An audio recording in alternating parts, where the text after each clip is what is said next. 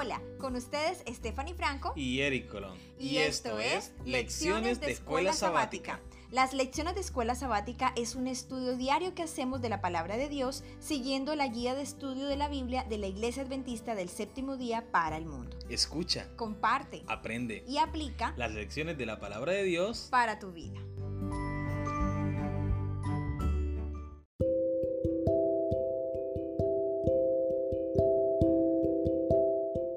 Bienvenidos a las lecciones de la Escuela Sabática, lección número 12 para el miércoles 22 de marzo de 2023, el ajuste de cuentas, el título de la lección para el día de hoy. Recordemos nuestro texto histórico para memorizar, lo encontramos en Mateo capítulo 25 versículo 21. Su Señor le dijo, bien siervo bueno y fiel, sobre poco has sido fiel, sobre mucho te pondré, entra en el gozo de tu Señor.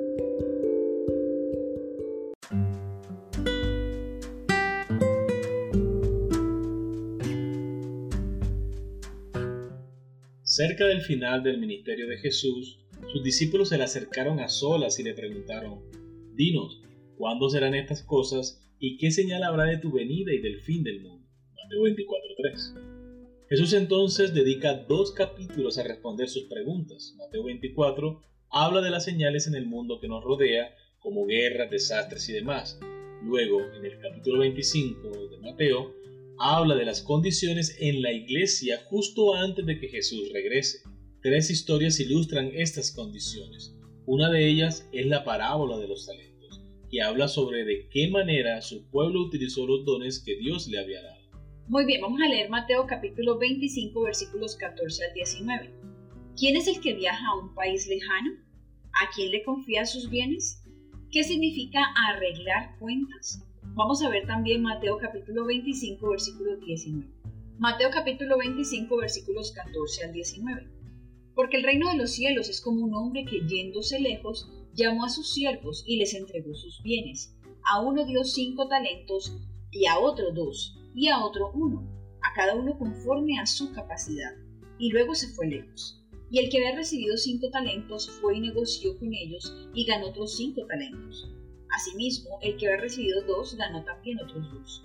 Pero el que había recibido uno fue y clavó en la tierra y escondió el dinero de su señor. Después de mucho tiempo vino el señor de aquellos siervos y arregló cuentas con ellos. Muy bien, recordemos las preguntas.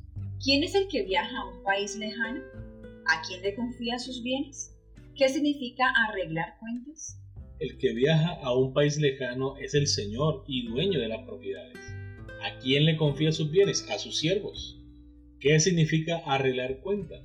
Significa que el Señor les preguntará de qué manera administraron los bienes o los dones y talentos que les dejó a su cargo. Es lo mismo decir que Jesús fue al cielo a preparar lugar para nosotros.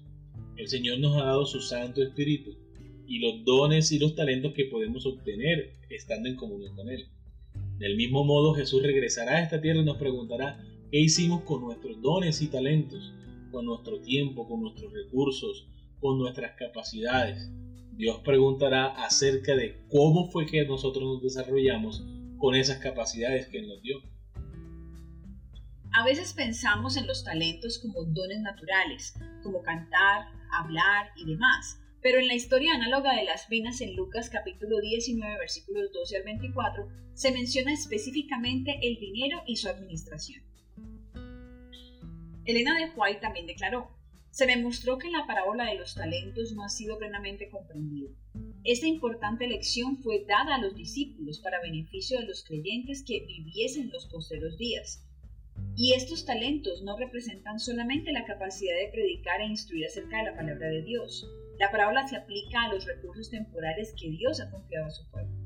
Testimonios para la Iglesia, tomo 1, página 180. Vamos a leer Mateo capítulo 25, versículo 20 al 23. ¿Qué dice Dios a quienes fueron administradores fieles del dinero al apoyar su causa? ¿Qué significa entrar en el gozo de tu Señor de acuerdo con Mateo 25, 23?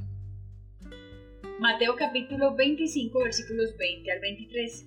Y llegando el que había recibido cinco talentos, trajo otros cinco talentos diciendo, Señor, cinco talentos me entregaste, aquí tienes, he ganado otros cinco talentos sobre ellos. Y su señor le dijo, bien buen siervo y fiel. Sobre poco has sido fiel, sobre mucho te pondré. Entra en el gozo de tu Señor. Llegando también el que había recibido dos talentos, dijo, Señor, dos talentos me entregaste, aquí tienes, he ganado otros dos talentos sobre ellos.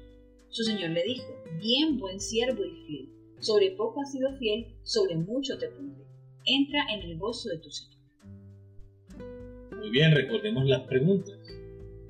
¿Qué dice Dios a quienes fueron administradores fieles del dinero al apoyar su causa?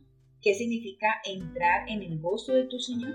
El Señor les dice, como ya sabemos, bien buen siervo y fiel. Sobre poco has sido fiel, sobre mucho te pondré. Entra en el gozo de tu Señor. Significa que ahora esta persona podrá estar al lado de su Señor, gozando de todos los bienes, gozando de todos los privilegios que significa o que implica estar al lado de tu Señor.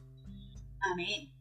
Es muy natural que pensemos que la otra persona tiene más talentos que nosotros y por lo tanto es más responsable ante Dios. Sin embargo, en esta historia es la persona con un solo talento, la menor cantidad de dinero, la que resultó ser infiel y perdió el reino. En lugar de pensar en las responsabilidades de los demás, concentrémonos en lo que Dios nos ha confiado a nosotros y cómo podemos usarlo para su gloria. Muy bien, hemos llegado a la pregunta final. ¿Cuán bien te irá cuando Dios venga a arreglar cuentas contigo? Bueno, yo creo que esta pregunta es muy importante y es bueno que cada uno la analice para sí mismo. Es una pregunta muy personal porque tiene que ver contigo y lo que tú has hecho con tu vida hasta el momento. Tiene que ver con lo que cada uno de nosotros ha hecho en su vida, las decisiones que ha tomado y cómo ha administrado aquello que Dios le ha dado. Yo podría decir en mi caso, por ejemplo, ¿qué dones tengo yo? Y analizar cada uno de ellos, qué he hecho con ellos. ¿Los he usado para trabajar para Dios? ¿Los he usado para ayudar a otros? ¿O para llevar a otros a los pies del Señor? ¿He usado mis talentos para glorificar el nombre de Dios? Todo eso es importante preguntarme. Y si la respuesta es que no lo hemos hecho, si la respuesta es que no tenemos talentos para entregar delante de Dios como el fruto de lo que Él nos ha entregado, entonces debemos hacer cambios. Debemos empezar a vivir una vida diferente, a revisar cada talento. Y es que, hermanos, aquí estamos aprendiendo algo bastante importante y muy interesante. Y es que el solo hecho de que podamos pensar, leer, hablar, ya esos son talentos y debemos administrarlos con sabiduría. Si tú sabes cantar, si tienes una voz linda, ¿qué estás haciendo? ¿Sales a cantar, sales a alabar a Dios o simplemente te da pena? Entonces eso debemos ponerlo delante de Dios y pedirle que nos ayude para que podamos utilizar lo que Él nos ha regalado para su honra y para su gloria. Amén.